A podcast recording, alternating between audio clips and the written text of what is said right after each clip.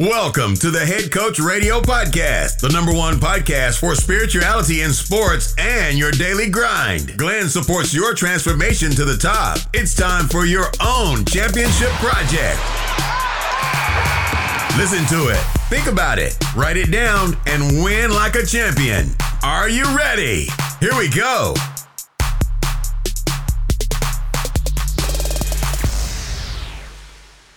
Hallo Leute, ich begrüße euch ganz, ganz recht herzlich beim Head Coach Radio Podcast.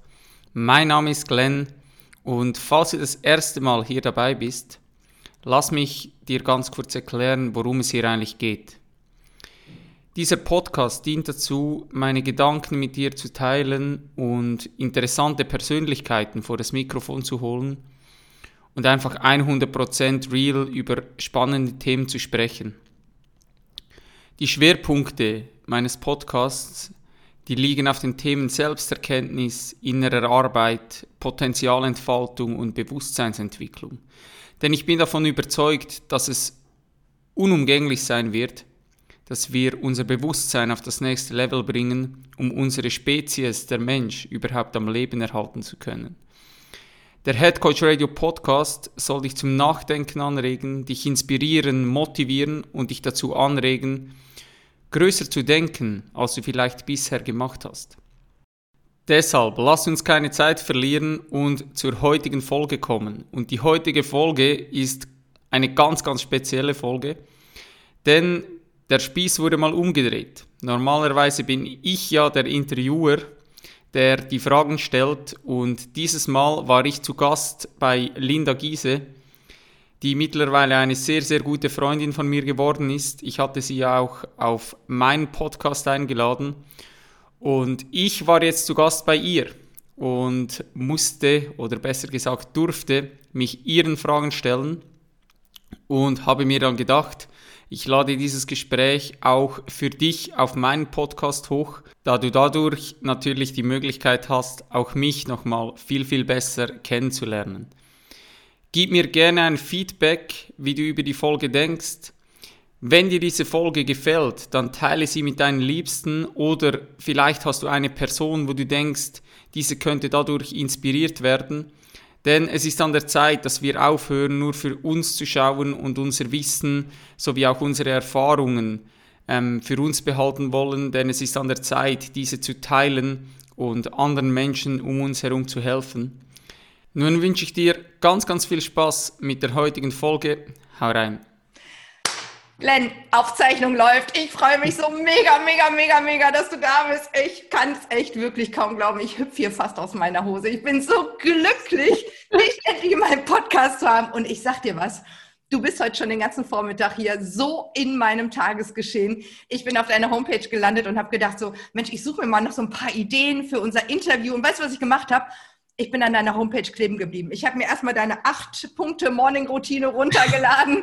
Das ist das erste. Ich habe mich für dein Newsletter angemeldet. Ich kann es kaum erwarten, dass endlich dein Champions Projekt beginnt, denn ich sag dir, ich will dabei sein. Auch wenn dabei stand, hey, wenn du richtig glücklich bist in deinem Leben, brauchst du nicht weiterlesen. Aber die Texte auf deiner Page, die haben mich so inspiriert, dass ich sagte, ich möchte unbedingt bei diesem Projekt dabei sein das Video auf deinem Kanal. Das hat mich umgehauen. Wie schafft man das? Auf einer Homepage mit Text und einem kleinen Video, die Menschen so in ihren Band zu ziehen. Mega, mega, mega. Also Linda, zuerst mal vielen, vielen, vielen herzlichen Dank und es ist mir eine Ehre, überhaupt hier sein zu dürfen. Ja. Ich hatte ja die Ehre, dich auf meinem Podcast dabei zu haben und die Folge ging bei mir durch die Decke und ich habe mir das Gespräch auch mehrmals noch angehört. Ich habe mit dir eine Freundin gewonnen, die ich wahrscheinlich mein ganzes Leben lang nicht mehr loslassen werde. Und ähm, ja, es, ich habe dir das schon mal erzählt. Es ist mega lustig, dass du das sagst, weil aktuell bin ich eigentlich daran, meine Homepage äh, umzustrukturieren. Ich hoffe, dass die nächste Woche eigentlich auch die neue Homepage ähm, online sein wird. Und ich finde das immer so schwierig, wenn du dich selber beschreiben musst und irgendwie auch die Leute ja, versuchst zu, zu catchen. Und ich habe einfach immer auch so ein bisschen so diesen Zwiespalt, dass ich sage, ähm, wer bin ich, dass ich überhaupt den Leuten Tipps geben darf? weil ich einfach immer mehr merke, ja, je bewusster dass man wird, umso mehr kommt man an den Punkt, dass man sagt, eigentlich weiß ich gar nichts. Und wer bin ich dann, dass ich jemandem überhaupt einen Tipp geben darf? Und trotzdem ist es so, dass ich das Gefühl habe und auch immer wieder die Feedbacks halt bekomme, dass ich mit ganz kleinen Inputs unglaublich viel bewegen kann, wo Dinge sind, die ich zum Teil einfach schon ja, seit, seit Jahren in mein Leben integriert habe.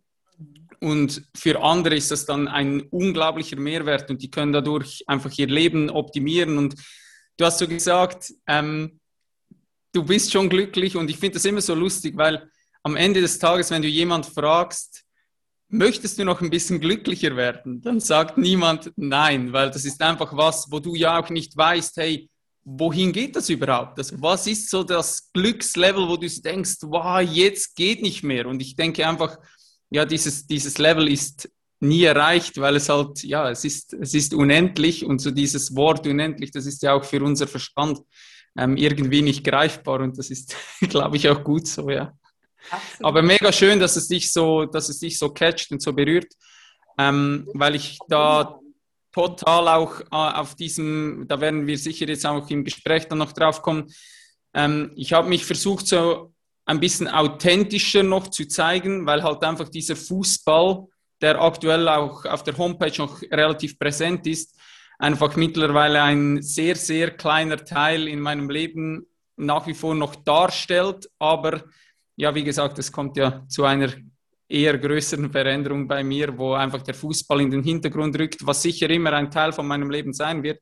Aber ähm, ja, deshalb ging es mehr darum, ja, die Pages auf diesen aktuellen Zustand, den ich aktuell habe, auch äh, anzupassen. Ja. Also ich bin mega gespannt auf deine neue Homepage. Ich kann mir vorstellen, die wird noch besser. Ich kann mir gar nicht vorstellen, dass es funktioniert. Möchte allen Hörern und Zuschauern natürlich empfehlen, schaut euch jetzt noch ganz schnell die alte Homepage an und holt euch diesen Spirit. Und weißt du, was ich gemacht habe, Glenn? Ich hab, bin in deine Homepage eingestiegen und ich habe so meinen Zettel mit meinen Notizen, so was ich dich heute so fragen wollte, genommen habe den klein gemacht, habe den weggeschmissen und habe gesagt, ich will nur eins von dir. Ist mir egal, wo du herkommst, ist mir egal, wer du bist, aber ich will deinen Spirit. Und Geil. ich will deinen Spirit für mich und ich will deinen Spirit für unsere Zuschauer und unsere Zuhörer. Denn das ist so gigantisch, was du transportierst, ja. Schon so die Anfangssätze, ja, hier müsste eigentlich jetzt ein gut angepasster Werbetext stehen, aber ganz ehrlich, scheiß drauf. Es geht mir um dich, es geht mir um dich als Menschen. Somit startet man schon da rein und hey, das ist so was Gigantisches. Und ich meine, du bist hier in meinem, in, also wir haben uns angefreundet, richtig tiefe Herzensfreunde. Du bist in meinem Podcast und du bist ja eigentlich Trainer im, im Profifußballsport. Und ganz ehrlich, wenn ich schon nur so einen Anpfiff höre, kriege ich so einen Stress. Ja? Ich kann mit Fußball überhaupt nichts anfangen. Und, und du trainierst Frauen ja, im Spitzensport.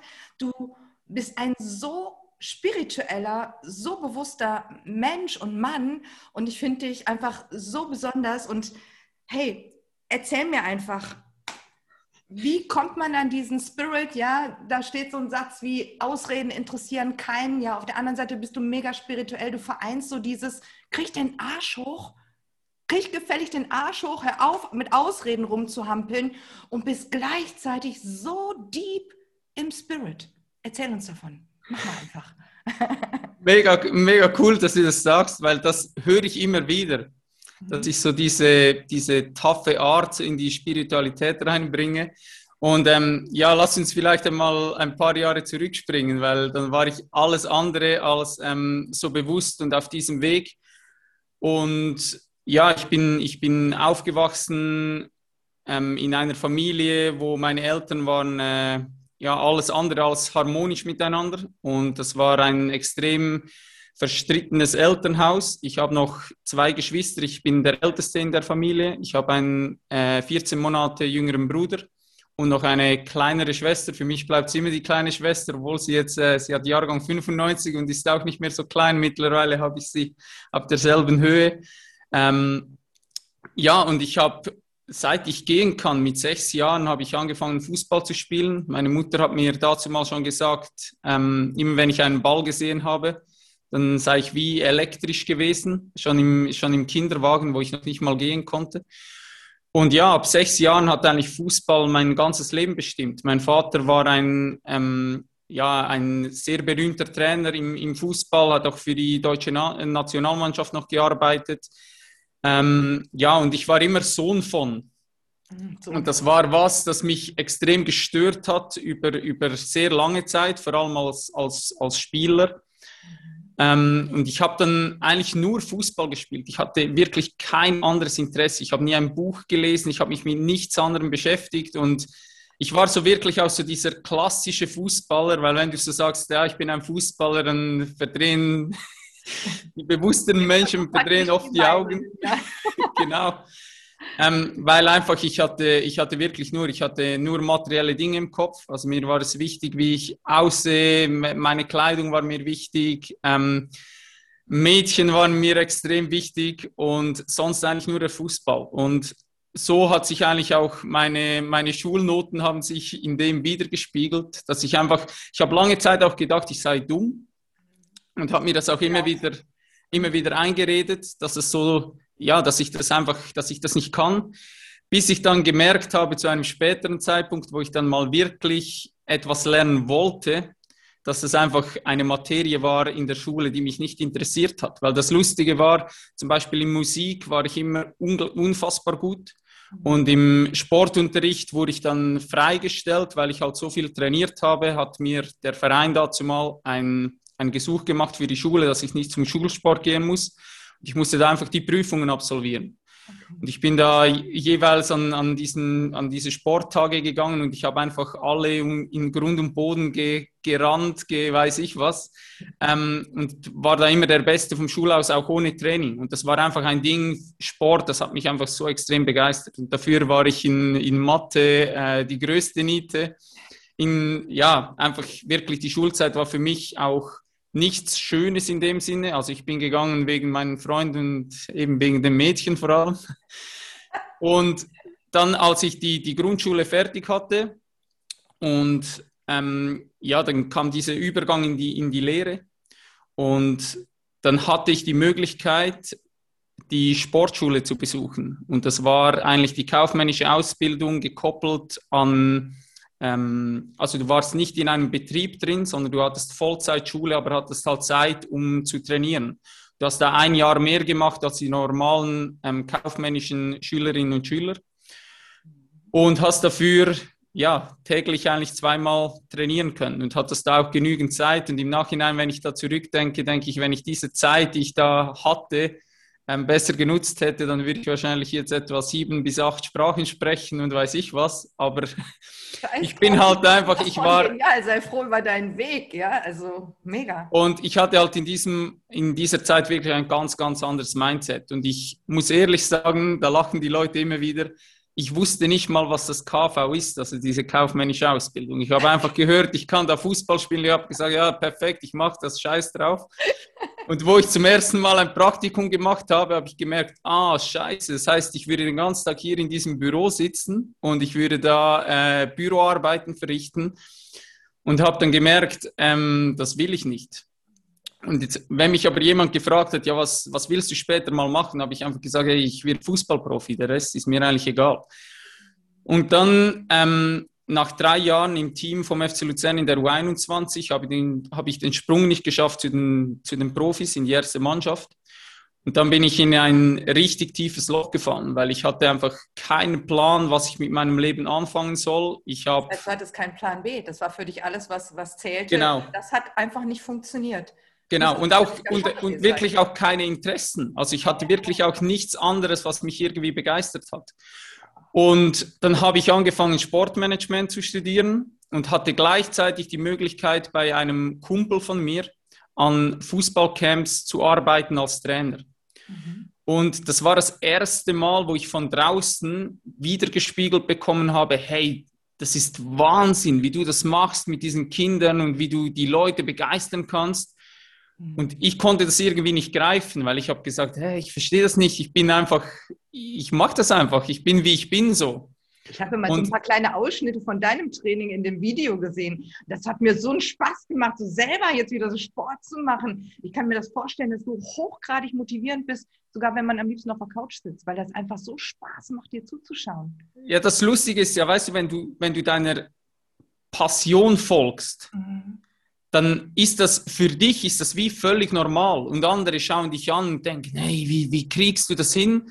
Ja. Und das war eigentlich das erste Mal, wo ich so wieder gespiegelt bekommen habe, hey, da ist ein Talent. Und ich habe auch gemerkt, wie viel Spaß das mir das macht. Und ich habe dann relativ schnell auch alle Trainerausbildungen absolviert.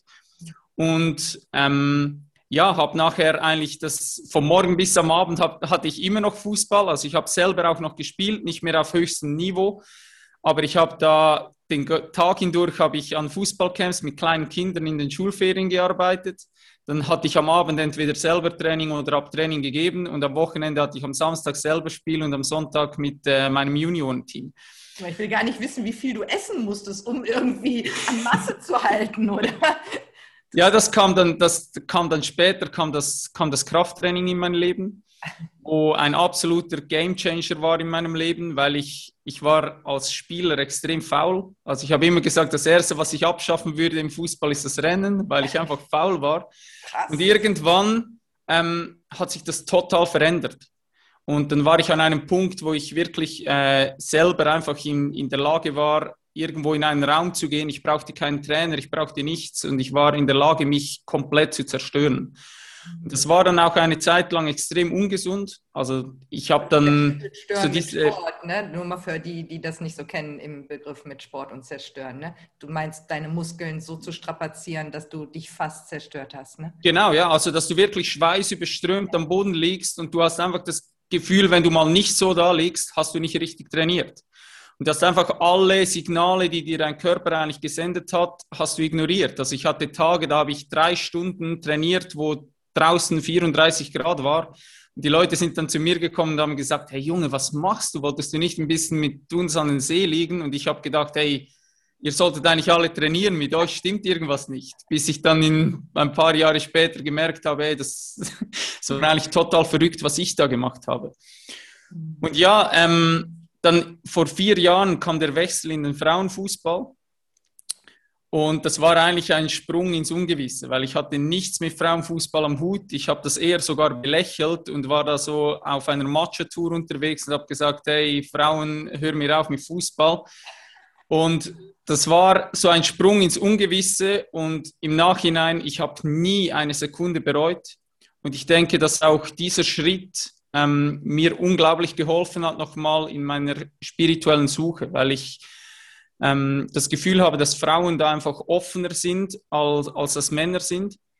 Und ich habe da versucht, ja, gewisse, gewisse Dinge aufzubrechen, die der Spitzensport halt mit sich bringt. Weil Spitzensport ist aufgebaut auf Werten, wo ich mittlerweile eben auch diesen Wertekonflikt habe, wo ich merke, ähm, ja, es geht ständig darum, an Punkt X Leistung zu erbringen. Und wenn du diese Leistung nicht erbringst, dann bist du nicht genug und dann kommt halt die nächste Person.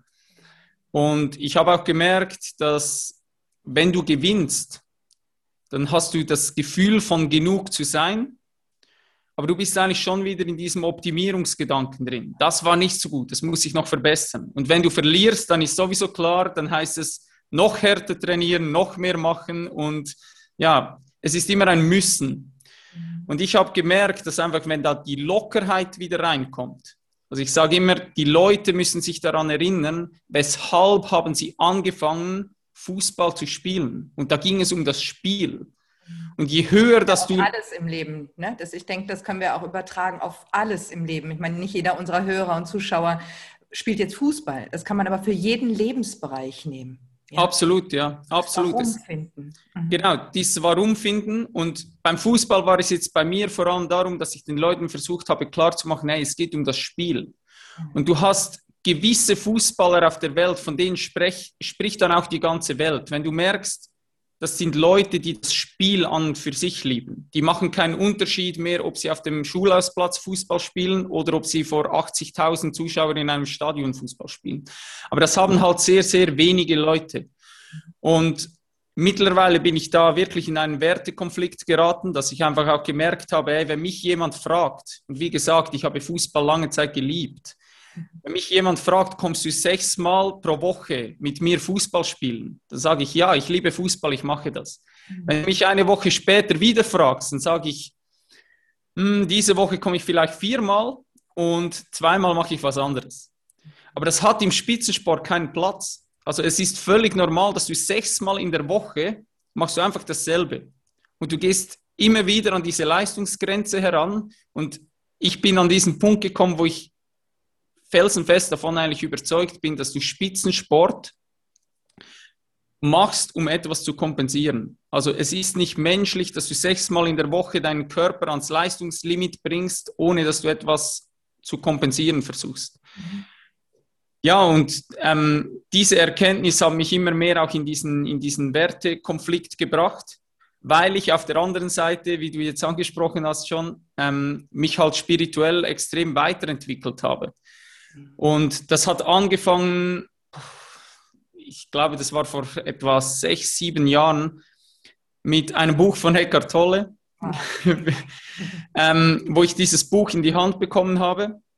Und das Lustige ist, ich habe ja, wie gesagt, nie Bücher gelesen. Und mein erstes Buch war ähm, von Tim Ferriss, die Vier-Stunden-Woche. Das mhm. war einfach sein Buch, das konntest du einfach so durchlesen.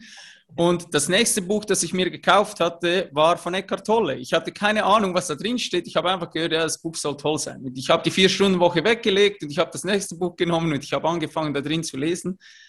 Und habe einfach gedacht, ich habe immer wieder dieses Buch zugemacht, habe meine Freundin angeschaut und gesagt, ich habe keinen Plan, was ich hier lese, aber irgendwie, es fühlt sich richtig an. Und ich konnte das nicht greifen, ich hatte keinen Plan, was der eigentlich meint. Hast aber du, das, war, das Leben im Jetzt gewesen? Genau, die Kraft der Gegenwart. Ja, ja. Kraft der Gegenwart, genau. Vor allem, was für eine Lawine, da kommen wir ja gleich noch zu, was für eine Lawine eigentlich dieses Buch, wenn man es jetzt mal so im Zeitraffer nimmt, mit deiner jetzigen Situation. Was das genau, ja. Ja, ich habe halt, ich habe halt für mich je länger, dass du auf dem Weg bist, habe ich immer mehr das Gefühl, das sind halt ähm, ja wie Erfahrungstheorien. Mhm. Und es ist nicht, dass du, mir gefällt so diese Geschichte, vielleicht kennst du die, wo ein Mann auf den Mond zeigt. Und er möchte, dass, er möchte jemandem den Mond zeigen. Und die Person, die aber nur auf den Finger schaut, die sieht halt den Mond nicht. Und es geht halt darum, dass du diese Bücher nimmst, dass du diese Weisheiten nimmst. Aber es geht nicht, es gibt da nichts zu, ver zu verstehen in dem Sinn vom Wissen, sondern es geht rein nur um die Erfahrung. Und ich habe gemerkt, dass ich halt sehr lange Zeit einfach mir Wissen angeeignet habe und gemerkt habe, hey, hier noch ein Buch und hier noch ein Seminar und hier noch irgendwie ein Austausch.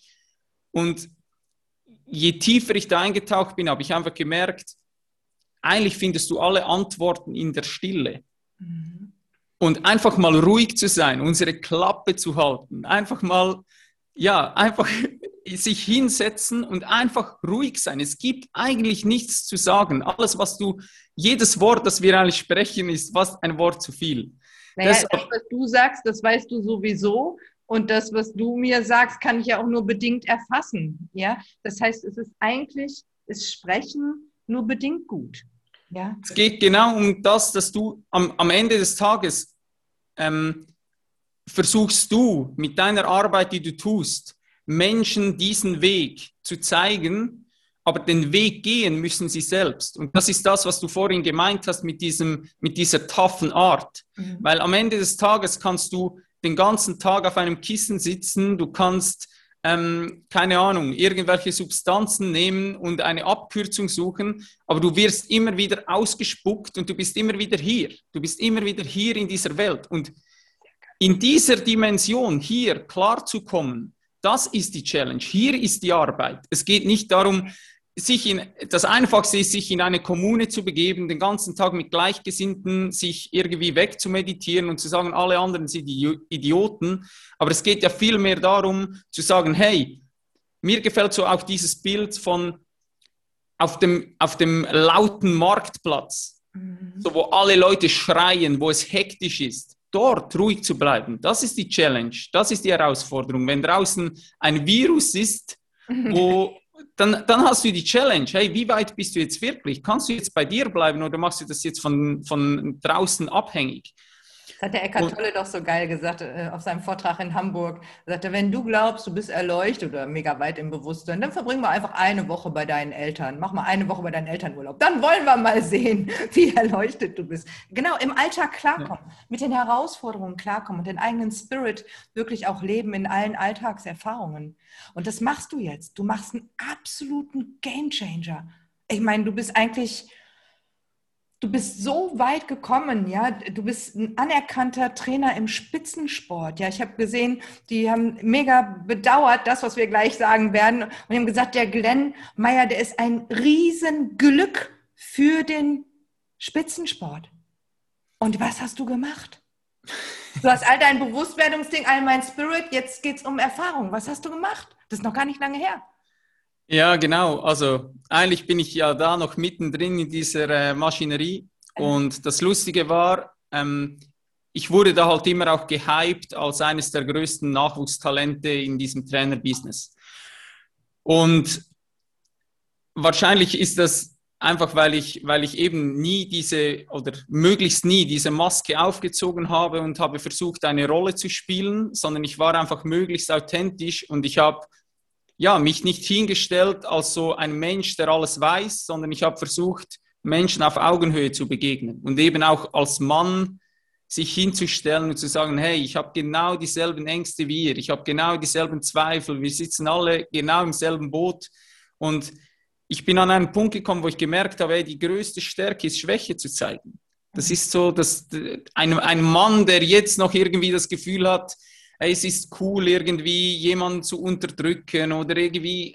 Das ist, wir haben genügend von dieser Energie jetzt auf diesem Planeten gehabt. Jetzt geht es darum, in die, in die weibliche Energie zu kommen. Und zwar, ähm, da meine ich jetzt nicht nur, die Frau muss sich wieder auf ihre weibliche Energie besinnen und der Mann wieder auf die weibliche Energie, die er in sich drin trägt. Und das ist die neue Stärke. Mhm, genau. Ähm, und um zurückzukommen zu dieser, zu dieser verrückten Story eigentlich. Also ich hatte da diverse Auslandangebote jetzt, unter anderem von der ähm, A-Nationalmannschaft von, von Deutschland, um im Trainerstaff von Martina Voss-Tecklenburg zu arbeiten. Ähm, und ja, das Verrückte ist, die, die Verantwortlichen von der deutschen Nationalmannschaft, die waren sogar bei mir zu Hause, obwohl ich ihnen am, am Telefon schon eine Absage erteilt hatte. Die wollten mir das noch persönlich überbringen.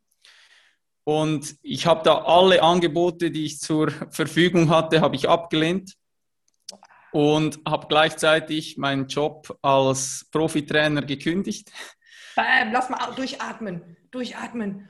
Ich fühle mal gerade so in mich rein, ich bin so auf dem Höhepunkt der Karriere und da wollen diese ganz Großen, die wollen mir ein mega Angebot machen und ich kann mir sogar von den ganz großen Angeboten einiges aussuchen. Ich bin so da wo man so denkt, so Erfolg der Karriere und weiter geht's. Und ich ziehe den Stecker und sage, nix, ich kündige und nehme keine Alternative an. Boom. Wie hat sich das angefühlt, bevor ich wissen will, warum? Ähm, sehr gut und es ist mir auch extrem leicht gefallen, weil ich ähm, auf mein Herz gehört habe und nicht auf den Kopf. Was hat dir dein Herz erzählt? Warum hast du es getan? Ähm, ich kann das nicht in, in Worte beschreiben. Es ist mehr ein, ein Gefühl, ein Gefühl von Urvertrauen. Mhm. Ähm, ein Gefühl, das, das sich einfach ähm, ja, so angefühlt hat, dass es um einiges wichtig, äh, also dass es viel wichtigere Dinge zu tun gibt aktuell auf der Welt, als ähm, Leuten das Fußballspielen beizubringen. Und ich wusste auch, dass ich halt mit dem nächsten Schritt in diese Maschinerie rein ähm, da wahrscheinlich nicht mehr so schnell rausgekommen wäre. Und klar ist es unglaublich verlockend, wenn du auch diese Summen hörst, die du da verdienen kannst im, im Fußball. Das ist ja mittlerweile wirklich äh, ja, total verrückt, was, was da abgeht. Ähm, und klar, auf der anderen Seite hast du immer wieder so dein Ego, ähm, das sich einschleicht und sagt, hey Junge, bist du komplett verrückt? Was, was machst du da? Ähm, alle Leute kommen zu dir, klopfen dir ständig auf die Schultern und sagen, was für ein cooler Mensch du bist, was für Potenzial du hast. Und jetzt hast du diese Möglichkeit, wo du vor fünf Jahren hättest du Tränen geweint vor Freude. Und jetzt stehst du da, alle Türen sind offen und du lehnst diese Angebote ab. Du drehst dich regelrecht um und gehst die komplett gegenteilige Richtung. Was ist dein Plan? Was wirst Linda, du vielleicht noch, vielleicht noch um anzuhängen, was mich persönlich extrem fasziniert hat, ist alle Menschen, und du musst dir vorstellen, ich habe da mit richtigen, krassen Menschen, so in Anführungszeichen, im Fußballbusiness gesprochen. Und die haben mich verstanden. Wow. Und ich merke, dass da auch in dieser Maschinerie drin alle Leute sehnen sich nach dem. Die sehnen sich nach Ruhe. Die sehnen sich nach, genau nach diesem Vertrauen. Die wissen eigentlich, dass, da draußen, dass es da draußen mehr gibt. Aber sie haben halt, sie sind schon so weit da drin, dass es nur noch für Bewunderung reicht für Menschen, die das tun. Mhm. Aber ich hatte, glaube keine, kein einziges Gespräch, wo die Person, die mit mir gesprochen hat, nicht gesagt hat, geil, ich möchte gerade mitkommen. Geil. Und das ist schon beängstigend auf eine Seite, wenn du denkst, die hätten alle die Möglichkeit. Aber du weißt du, das war schon immer so in der Geschichte. Es gab einen, der hat etwas gemacht, wonach sich alle sehnten. Und dieses Umsetzen hat viele Nachfolger inspiriert. Vielleicht inspirierst du wirklich in dieser Branche den einen oder anderen, der vielleicht Ähnliches tut und dieser inspiriert wieder andere. Und dann haben wir das, was gerade auf dem Planeten stattfindet, nämlich so ein Aufwachen, Erwachen und eine, eine Möglichkeit des Wandels. Und ich bin an, ein Spiel wird. Und das ist natürlich jetzt auch ein Glaub, also das sind auch viele Glaubenssätze, die da drin sind jetzt bei mir. Aber ich bin einfach an einem Punkt, wo ich sage, wenn das passiert, was du jetzt angesprochen hast, wo ich auch felsenfest davon überzeugt bin und das auch anstrebe, dann wird es keinen Spitzensport mehr geben. Mhm. Weil es ist nicht mehr erstrebenswert, Dinge zu tun, wo, wo du dich über jemanden stellst. Also du musst jemanden besiegen, um jemanden zu sein. Das ist kompletter Schwachsinn. Also es geht nicht mehr darum, weil Spitzensport ist darauf aufgebaut, dass du, du musst gewinnen. Mhm. Und du musst eigentlich auch dieses, dieses Gefühl, jemanden bloßzustellen. Echt? Zum Beispiel im Fußball ist, ähm, wenn du jemandem den Ball zwischen den Beinen durchspielen kannst, mhm. so ein Tunnel zu schieben, sagt man. Das ist so, ähm, ja, so eine K.O.-Erklärung an diesen Spieler eigentlich. Das ist so, ja, das, fühlt sich einfach scheiße an. Und früher habe ich das gefeiert und ich fand das cool. Und mittlerweile ist es einfach, es ist nicht mehr erstrebenswert, weil es ist reine Ego-Fütterung von meinem Ego. Es geht nicht mehr darum, jemanden zu besiegen. Und ich möchte nur noch an Dingen teilnehmen, wo alle gewinnen können. Mhm. Wo wir gemeinsam in einem Boot sitzen, entweder Entweder ja. verlieren wir alle gemeinsam oder wir gewinnen. Und nicht in dem Sinne, dass ich sage, hey, ich will nur noch Dinge machen, wo ich weiß, dass ich gewinne. Ganz im Gegenteil, weil ich einfach weiß, hey, verlieren gehört dazu. Und ich bin unfassbar dankbar, dass ich die letzten Jahre im Spitzensport verbringen durfte, um mit Niederlagen und Rückschlägen um, lernen umzugehen. Weil ich kann dir sagen, Linda, früher mein Wochenende war gelaufen. Wenn ich ein Spiel verloren hatte, mich brauchte niemand anzusprechen. Ich hatte einfach, einfach richtig miese Laune und mittlerweile kann ich das wirklich als Erfahrung nehmen und auch als Trainer vorleben, dass ich sage, hey, das ist geil. Wir können jetzt daraus lernen. Und auch wenn das manchmal extrem schmerzhaft ist, einfach zu wissen, hey, das ist einfach ein Gefühl, das ist kurz da und es vergeht wieder auch den Hut ziehen vor der Mannschaft oder dem Gegner, wo auch immer welcher Spitzen, welcher Art Sport oder Spiel. Auf jeden Fall. Den Hut ziehen und sagen, ey, Alter, hast du echt gut gemacht. Auf jeden Fall. Ich werde daraus lernen, aber Glückwunsch, du warst echt gut, ja. Das Auf jeden Fall. Und dann genau. haben auch beide gewonnen, selbst wenn man mal gegeneinander spielt. Wenn Absolut. man das Gefühl transportieren kann und wirklich echt fühlen kann, dann ist es auch in Ordnung. Ja. Und deshalb sage ich immer wieder, so Spitzensport war für mich eine absolute Lebensschule. Wenn du da genügend achtsam bist, dann kannst du da unglaublich viel lernen. Mhm. Aber wie gesagt, ich werde einen Rucksack schnappen, ich verkaufe alle materiellen Dinge, die ich habe. Ähm, ich nehme meine Freundin. Ich habe schon gesehen, bei Instagram genau. kann man all deine, kann man sich mit Fanartikeln von dir aus dem Privatleben eindecken. genau. ja. Ähm, ja, und es ist, ich, ich muss sagen, ich habe jetzt schon sehr minimalistisch gelebt. Mhm. Und trotzdem schaue ich da irgendwie in die Wohnung und denke, hey, es muss alles weg. Ich habe zu meiner Freundin gesagt, ich habe irgendwie 30, wenn nicht mehr Kugelschreiber. Ich habe zwei Hände und ich kann nur mit einer schreiben. Warum zum Teufel habe ich 30 Kugelschreiber? Weil man die ständig in offener Mine rumliegen lässt und dann funktionieren die nicht mehr. Nein, wir sammeln uns einfach so viele Dinge an. Ähm, ja, es ist, es ist komplett verrückt und ich merke einfach auch, wie mein, wie mein Geist klar wird, wenn ich weniger habe. Ja. Also zum Beispiel auch auf einem Schreibtisch, wo ich nur meinen Laptop stehen habe, ein Stück Papier und einen Stift, dann bin ich einfach viel fokussierter, als wenn da irgendwie weiß ich, was alles rumliegt. Und genau darum geht es, mal einfach alles loszulassen. Und auch die Wohnung, alles loslassen. Wir werden uns abmelden in der Schweiz auch, ja. Und wir werden einfach raus. Wir haben keinen Plan, wo es hingeht. Wir wissen nicht. Rucksack, sag du und deine Freundin. Genau, ja. Habt ihr einen Hund? Nein. Okay, also du und deine Freundin, Kinder habt ihr auch nicht. Und dann mal gucken, wohin es euch verschlägt. Also, ne, Einladung steht. Kommt ihr hier an den Niederrhein? Ja, es ist eine Pflicht, eine Pflicht hier aufzuschlagen. Ne? Ist sehr schön hier übrigens, also es lohnt sich. Sehr cool. Ja, nein, also wir haben wirklich, wir haben wirklich keinen Plan. Ich sage, ähm, die Situation da draußen ist auch nicht gerade, ähm, schreit danach, um jetzt gerade die Welt zu erkunden.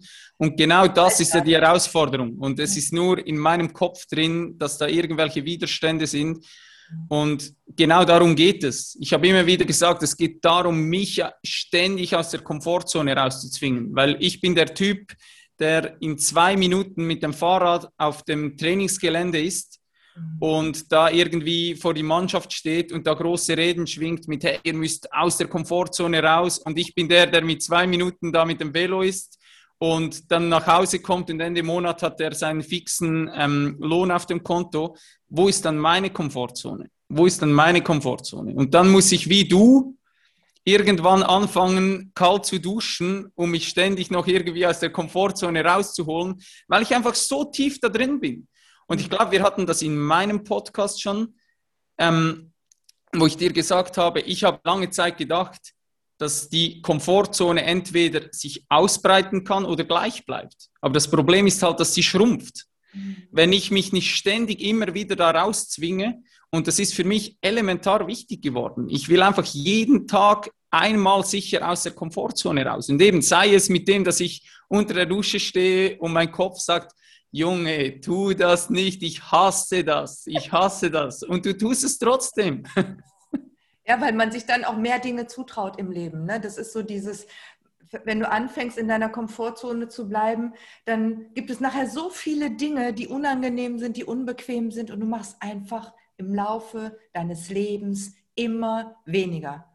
Ja? Und ja. die meisten Menschen trinken dafür dann mehr, ja, oder rauchen dafür dann mehr und leben immer weniger. Und wenn wir nach draußen schauen, wenn wir uns die Bevölkerung anschauen und ich quäle mich hier auch in der Komfortzone aus meiner Komfortzone, weil das, was du machst, das finde ich richtig geil. Rucksack und raus. Hier dieses ins kalte Wasser hüpfen ist ja noch in der Komfortzone, mich zwischendurch einfach mal ordentlich zu motivieren. Das hast du schon cool gesagt, ja. Aber das ist halt einfach so wahnsinnig wichtig. Und es ist klar, unter, unter Corona-Zeiten und Maßnahmenzeiten vielleicht äh, wirkt es nicht so klug, ähm, logisch, sagen wir es mal so, jetzt zu sagen, Rucksack und los, aber vielleicht gerade jetzt, weil genau gerade jetzt ja die, die Zeit ist, wo wir merken, alles Alte in diesen alten Systemen, das das, das meiste ist einfach nicht mehr tauglich, ja, ob es der Spitzensport ist oder alles andere, ja.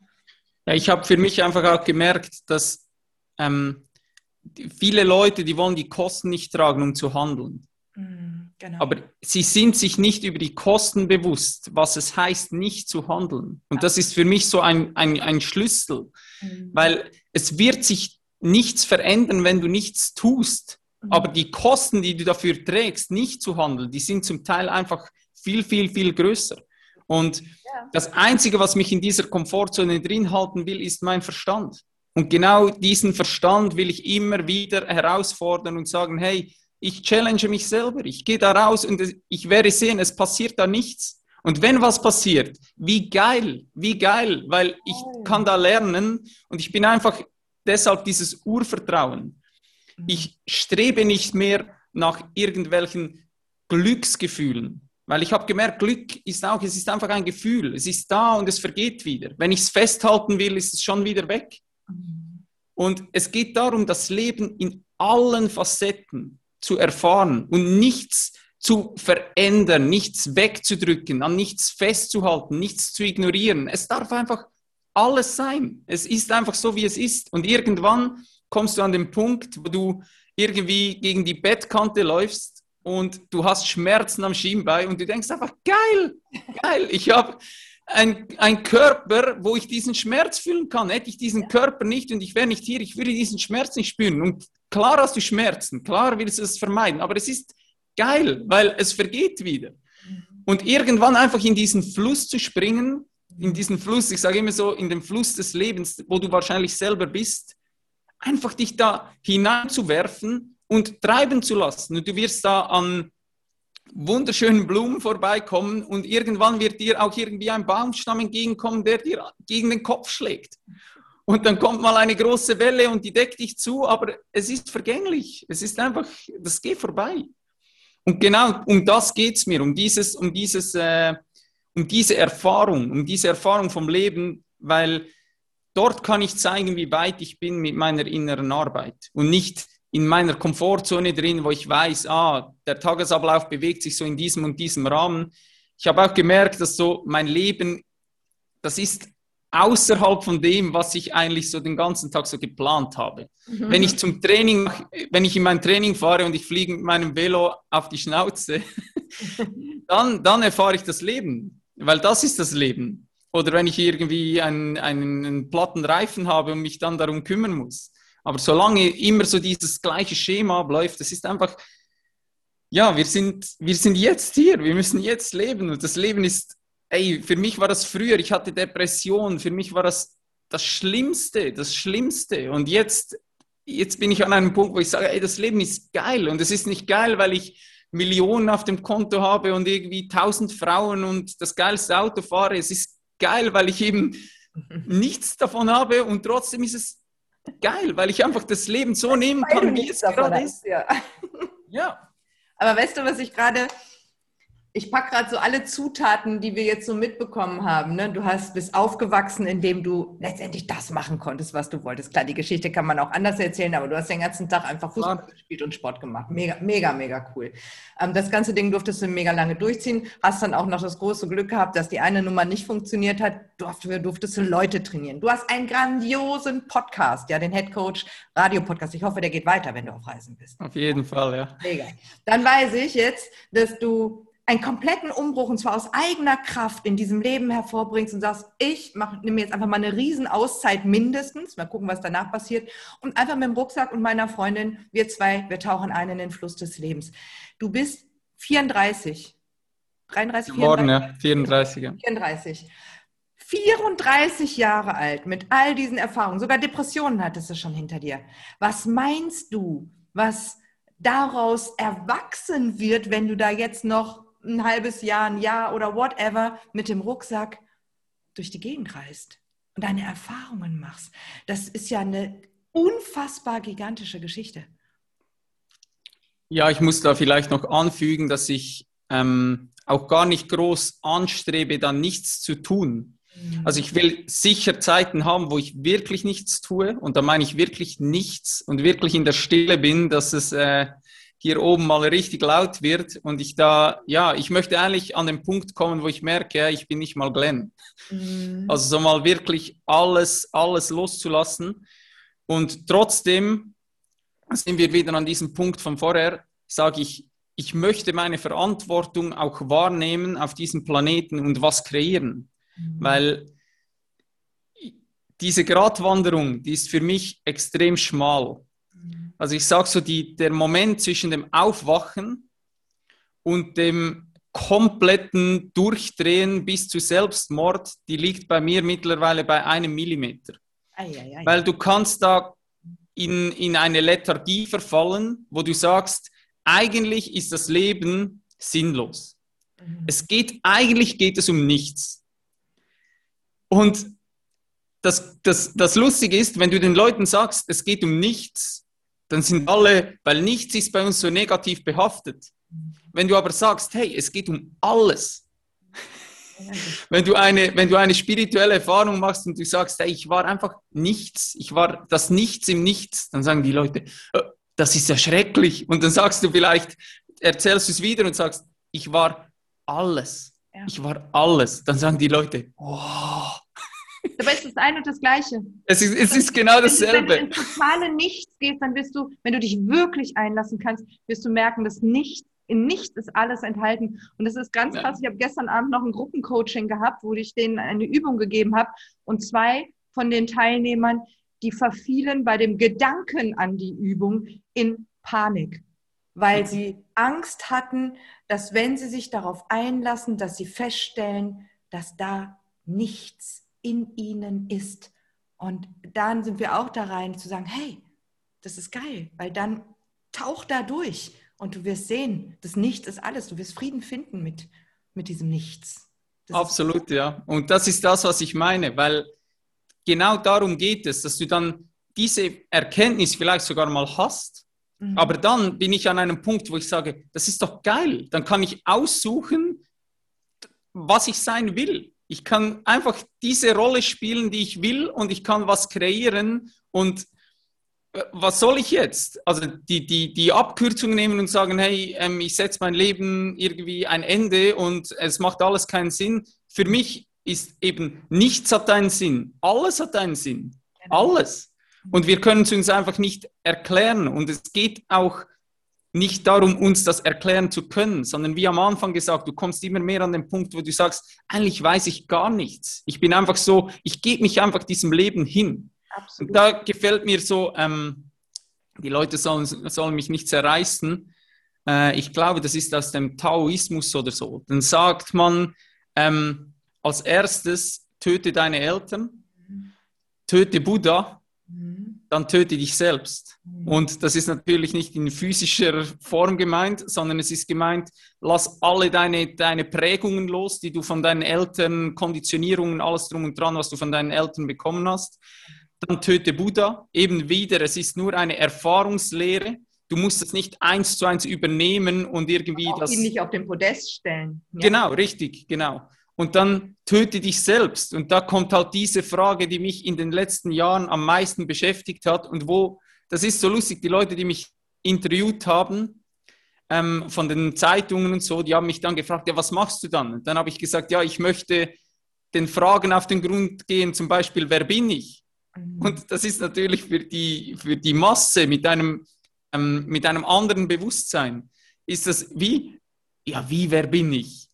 Und genau um das du geht deren es. Traum gelebt. Ja, wie kannst du dich fragen, wer bin ich? Ja, ja, ja. Und das ist für mich so diese Frage, wo ich einfach sage, die muss sich jeder Mensch früher oder später einmal stellen. Wer bin ich? Und wenn du alles, was du hast und was du beobachten kannst, nicht sein kannst, wer bist du dann? Also ich nehme immer so das Beispiel, wenn du rausschaust und du siehst so einen Vogel auf dem Baum, dann muss dir niemand erklären, du bist nicht dieser Vogel, weil du kannst ihn beobachten. Aber dasselbe kannst du mit deinen Gedanken tun, du kannst es mit deinen Emotionen tun, du kannst es mit deinem Körper tun. Ja, was bleibt dann? Wer bist du?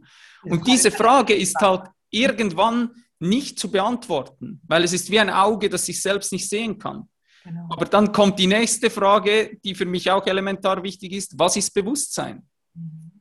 Und diese Frage können wir bis heute einfach nicht sinnvoll beantworten. Ich finde, äh, also mir ist es gelungen, es zu fühlen, mhm, aber genau. niemand in der Lage, es zu beschreiben. Genau. Ja, ich konnte, also ich, ich bin es, also ich konnte es sein, partiell kann es nicht dauerhaft sein, nicht im Alltag so. Mhm. Ähm, aber ich könnte es niemals beschreiben. Ja, und dort sich eben hinzugeben und einfach zu sagen, dann kommt das Leben, dann lebst du einfach, du gibst dich einfach diesem Gefühl hin und weißt, hey, das, was ich bin, das kann ich nicht beschreiben, aber das wird auch, und deshalb, das haben wir auch auf meinem Podcast so schön besprochen mit dem Sterben. Das stirbt halt nicht. Genau. Und in diesem Moment, wenn du, wenn du dich diesen Fragen öffnest, dann, dann kommt auch irgendwie mehr Leichtigkeit in dein Leben rein. Weil du einfach weißt, hey, es ist ein Geschenk, hier zu sein. Was soll ich jetzt einem, einem Job nachgehen den ganzen Tag, der mir keine Freude macht? Mhm. Ich bin doch jetzt hier, in diesem Körper. Das ist doch geil, jetzt kann ich diese Erfahrungen machen. Ich glaube, dass, ähm, dass es, ich meine, bis jetzt 34, ähm, ich glaube, dass es für die jüngeren Generationen auch immer leichter wird, das zu leben, was auch für die älteren Generationen natürlich sinnhaft wäre. Mhm. Ich glaube, dass es aber für ähm, Menschen, die einen anderen äh, Hintergrund haben, ähm, Nachkriegszeit, Kriegszeit, ja, oder auch, auch unsere Eltern noch so oder meine Eltern, da, da ging es halt, da waren wirklich die Prioritäten so unfassbar wichtig, hier alles aufzubauen, etwas zu erschaffen, dass das für die enorm schwer ist, das komplett zu leben. Ja? Aber es wird immer, immer leichter. Ähm, ja, auch für die nächsten Generationen. Ja, du bist für mich schon ein ganz, ganz starkes Beispiel. Ich merke, dass für mich wäre es zum Beispiel schon noch schwerer, wirklich alles loszulassen und zu sagen, ich nehme einen Rucksack. Aber für mich ging es noch. Ja, aber ich glaube, je mhm. weiter man rausgeht, umso schwieriger wird es. Kannst du das, kannst du das fühlen? Denke ich auch, ja, weil du halt ähm, immer mehr in diesen Konditionierungen drin bist. Genau. Und ich auch gemerkt habe, es wird, je älter du wirst, umso schwieriger werden solche Veränderungen. Es ist zwar möglich, aber die wenigsten Menschen wollen das schlussendlich noch zulassen. Und ich sage auch, ey, wenn ich schon Familie hätte und alles drum und dran, ich weiß nicht, ob das genauso einfach wäre. Mhm. Ich muss, ich habe auch meiner Freundin gesagt, ähm, letztens vor dem Einschlafen, hey, ich bin mega dankbar, dass ich diese Erfahrung mit dir teilen darf, weil es fühlt sich um einiges leichter an, wenn jemand da dabei ist. Obwohl ich sage, am Punkt, wo ich jetzt stehe, würde ich es auch alleine tun. Mhm. Aber es ist einfach schön, wenn du, wenn du da jemanden an deiner Seite hast, wo du, wo du das teilen kannst.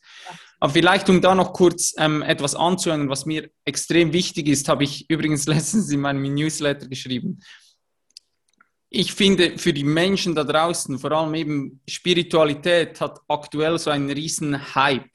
Mhm. Und für mich ist die Gefahr mega groß, dass wir so diese, ähm, wie soll ich das sagen, so dieses, diese Konsum- und Leistungsgesellschaft, die wir haben in unserer westlichen Welt, einfach in den Lebensbereich Spiritualität übertragen. Mhm. Also es geht darum, noch länger zu meditieren. Es geht darum, noch krassere Erfahrungen zu machen. Und trotzdem ist, es geht eigentlich am Ende des Tages immer wieder um dieses Optimieren. Es geht darum, um irgendwo hinzukommen. Aber viel mehr an diesen Punkt zu kommen, um zu sagen, hey, es ist alles schon da. Und ich merke auch diese Menschen, die richtig die wahrscheinlich richtig weit sind, wenn man von weit sprechen kann in, in, in diesem Sinne, merke ich auch, die werden immer ruhiger. Die sprechen, die sprechen nicht mal 5% von dem, was ich den ganzen Tag spreche. Und deshalb muss ich auch mich immer wieder reflektieren und sagen, hey, ähm, aus welchem Grund machst du das jetzt genau? Also hast du jetzt, willst, wo willst du hin? Was willst du da jetzt optimieren? Oder eben, dass du sagst, hey, ähm, irgendwie bemerkst du, ah, ich fühle mich irgendwie ähm, wertvoller, wenn ich eine Stunde meditiert habe statt fünf Minuten.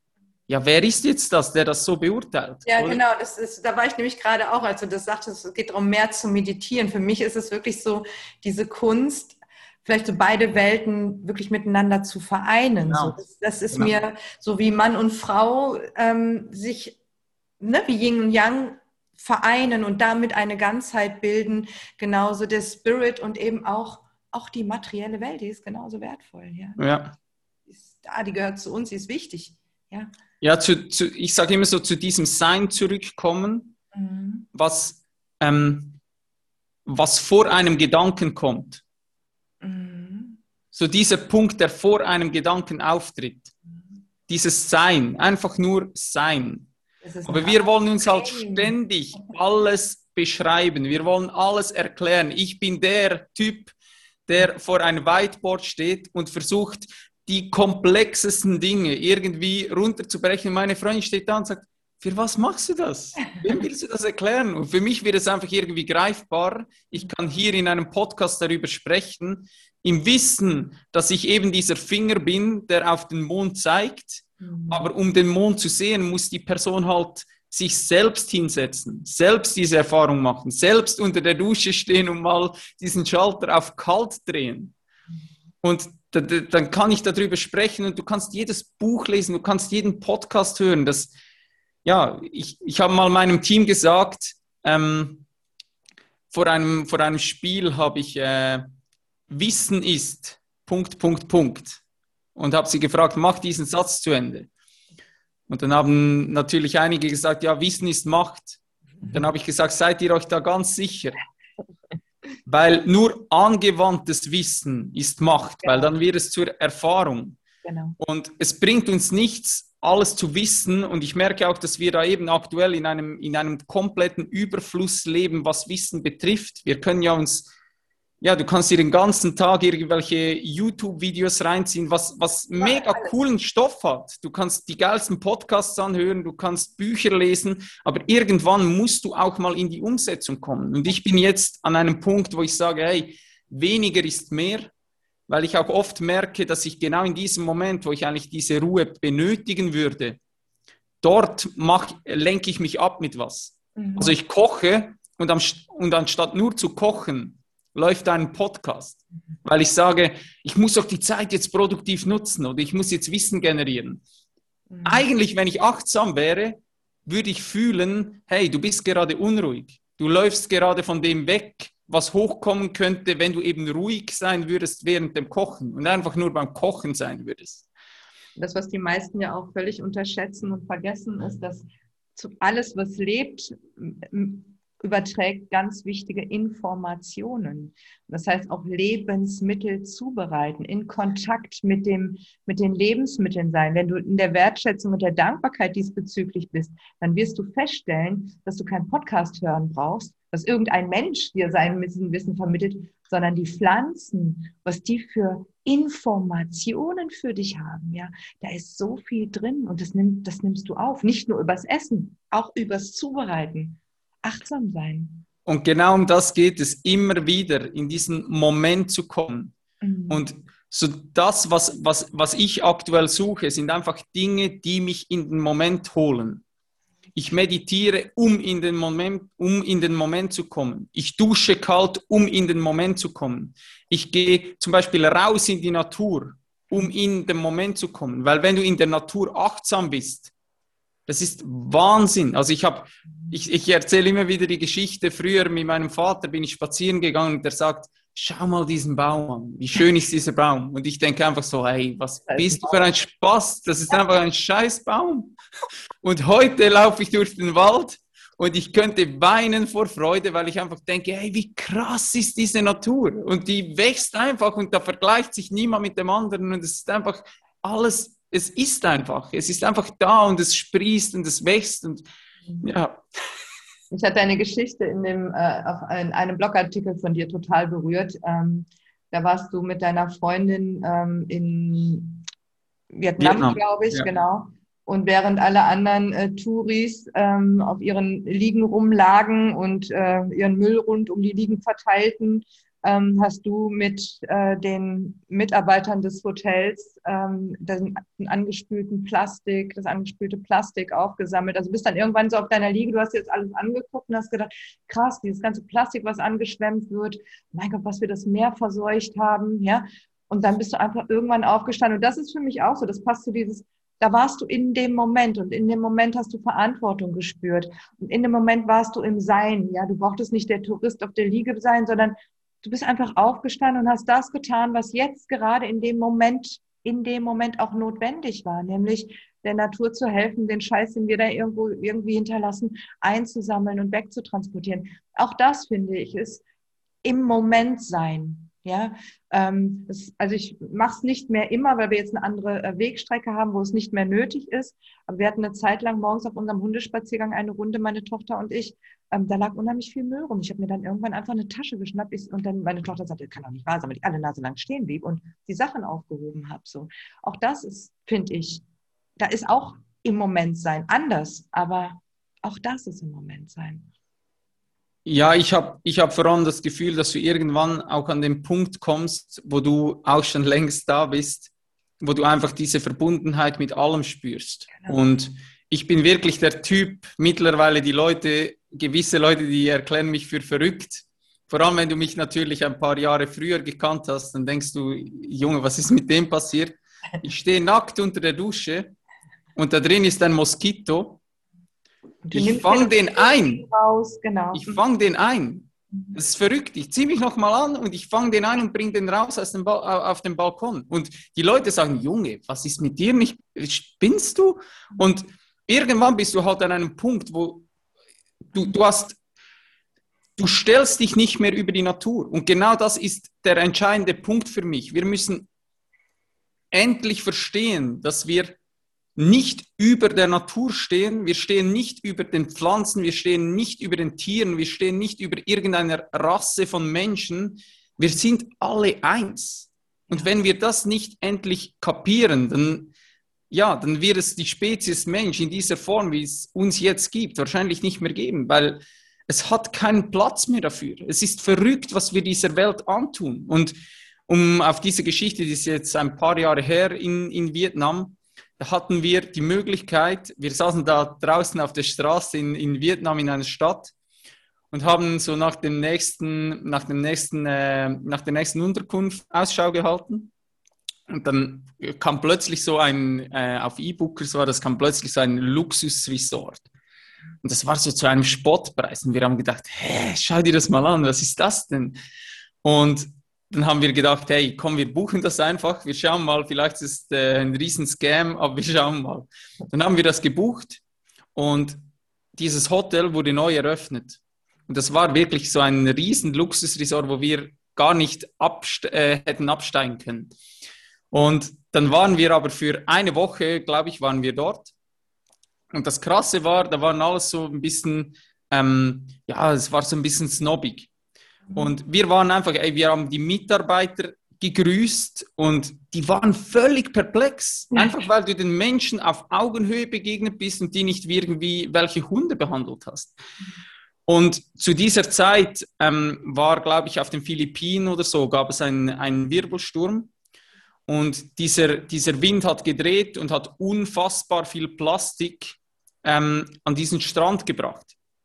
Und das war übrigens auch ein Privatstrand, wo wir erst im Nachhinein haben wir mit Einheimischen gesprochen von diesem Hotel und die haben gesagt, hey, das ist verrückt, da kommen einfach Menschen her, die bauen riesen Resorts auf. Und wir haben da früher als kleine Kinder am Strand gespielt und mittlerweile können wir nicht mehr an den Strand, weil alles Privatstrände sind. Und dann sind wir da in diesem Hotel am, am, am Strand gelegen und gingen dann ins Wasser. Und wir haben wirklich in, in Plastik gebadet. Und ich habe gesagt, hey, das ist komplett verrückt, weil ich wusste, dass, dass, dass, äh, dass es da ja, schlimme Dinge gibt im, in den Weltmeeren, was Plastik betrifft. Aber wenn du selbst mal einfach nicht mehr ins Meer gehen kannst, weil da einfach überall Plastik ist. Das. Und das Verrückte ist, mhm. die Leute von diesem Resort, also die Gäste, haben sich beschwert wahrscheinlich. Die haben sich nicht mal beschwert, die gingen einfach, nahmen ihr, ihr Badetuch und haben sich an den Pool gelegt. Einfach nach dem Motto, aus den Augen, aus dem Sinn.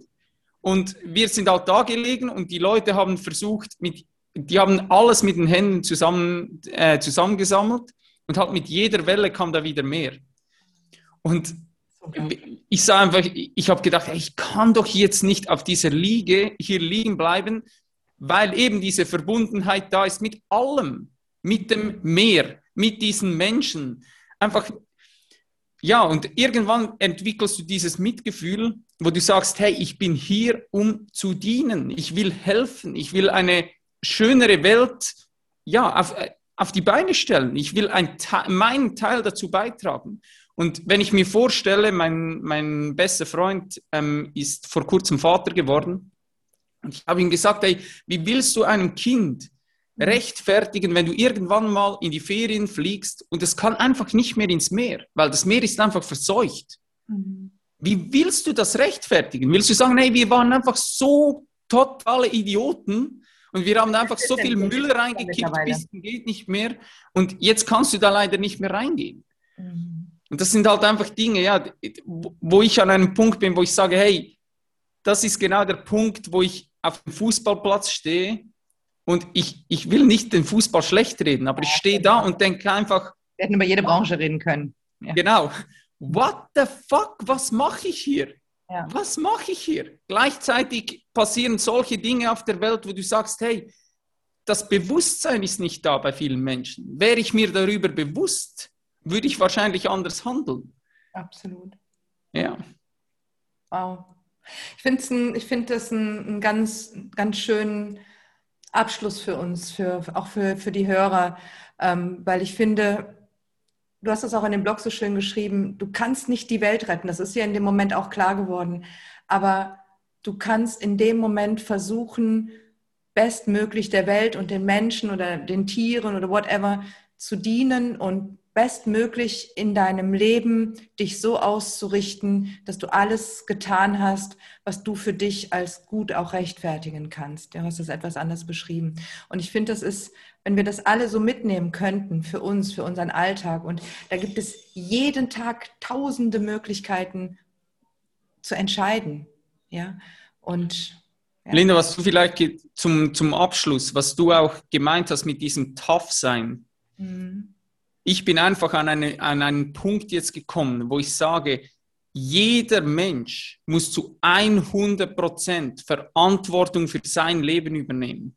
Ja. Und ich spreche eigentlich nicht mehr mit Menschen, die in diesem Opfermodus drin sind, weil das macht mich mittlerweile verrückt.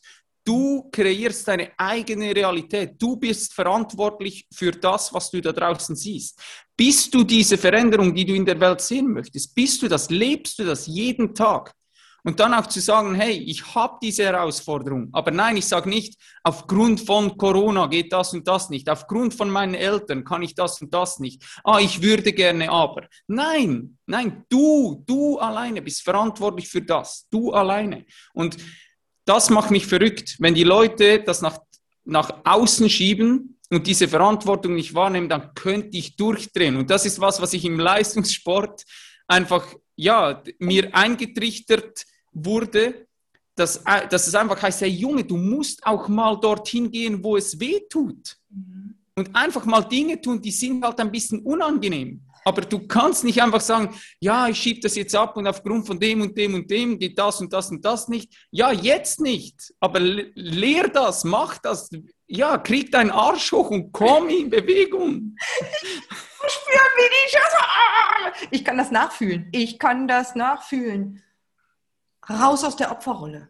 Ja, rein absolut. in die Eigenverantwortung.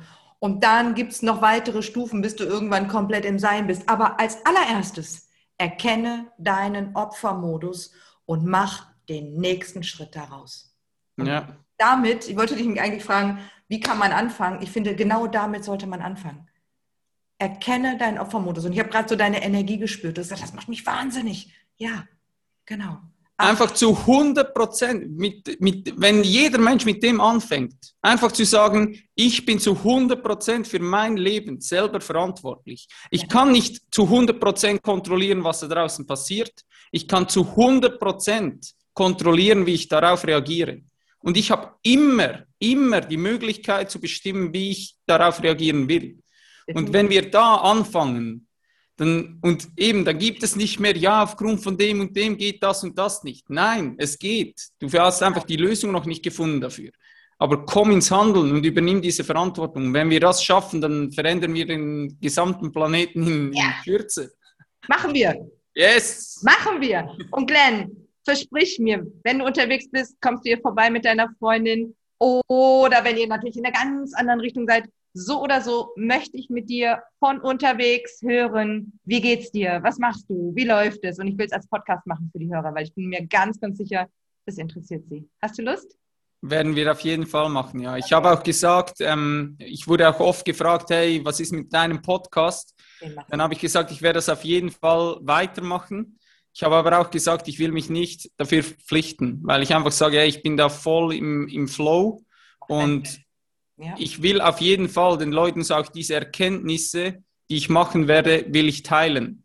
Mhm. Aber immer, und das ist mir auch wichtig, hier nochmal am Schluss zu erwähnen, nochmal, ich weiß eigentlich nichts. Das, was ich hier sage, das sind einfach reine Erkenntnisse von mir und die Erfahrung muss jeder selbst machen. Und ich bin davon überzeugt, dass du aus jedem Gespräch, wenn du achtsam bist, sowas für dich rausnehmen kannst Und sogar wenn du sagst, hey, das ist alles Bullshit, was die da erzählen, schau mal genau hin, was da genau in dir getriggert wurde. Absolut. Ja. Wow. Linda, du bist so, so wundervoll, ist so geil. Danke dir von Herzen, wirklich aus tiefstem Herzen, dass du in mein Leben gekommen bist und dass wir dieses Interview machen durften und dass wir verbunden sind und dass wir uns persönlich kennenlernen werden, dass wir wieder ein Interview machen werden und dass du einfach so bist, wie du bist und weitermachst. Und ich wünsche dir und deiner Freundin einen Megastart, eine grandiose Erfahrungsreise und ich freue mich, das beobachten und begleiten zu dürfen. Vielen, vielen, vielen, vielen Dank, Linda. Vielen, vielen Dank. Es ist mir eine Ehre nochmal, dass ich hier dabei sein durfte. Und ja, ich hoffe, dass ich da ein bisschen Mehrwert generieren konnte. Hast du vielen, vielen, vielen Dank. Erfüllt. Und wer Lust hat auf den lieben Glenn, alle Kontaktdaten und natürlich auch zum Podcast findet ihr unten in den Show Notes. Also schaut euch noch ganz schnell seine Homepage an, bevor die durch die neue ersetzt. ja, genau. Und natürlich gucken, wie die neue ist. okay. Alles Liebe für euch. Mach's gut, Linda. Tschüss. Tschüss.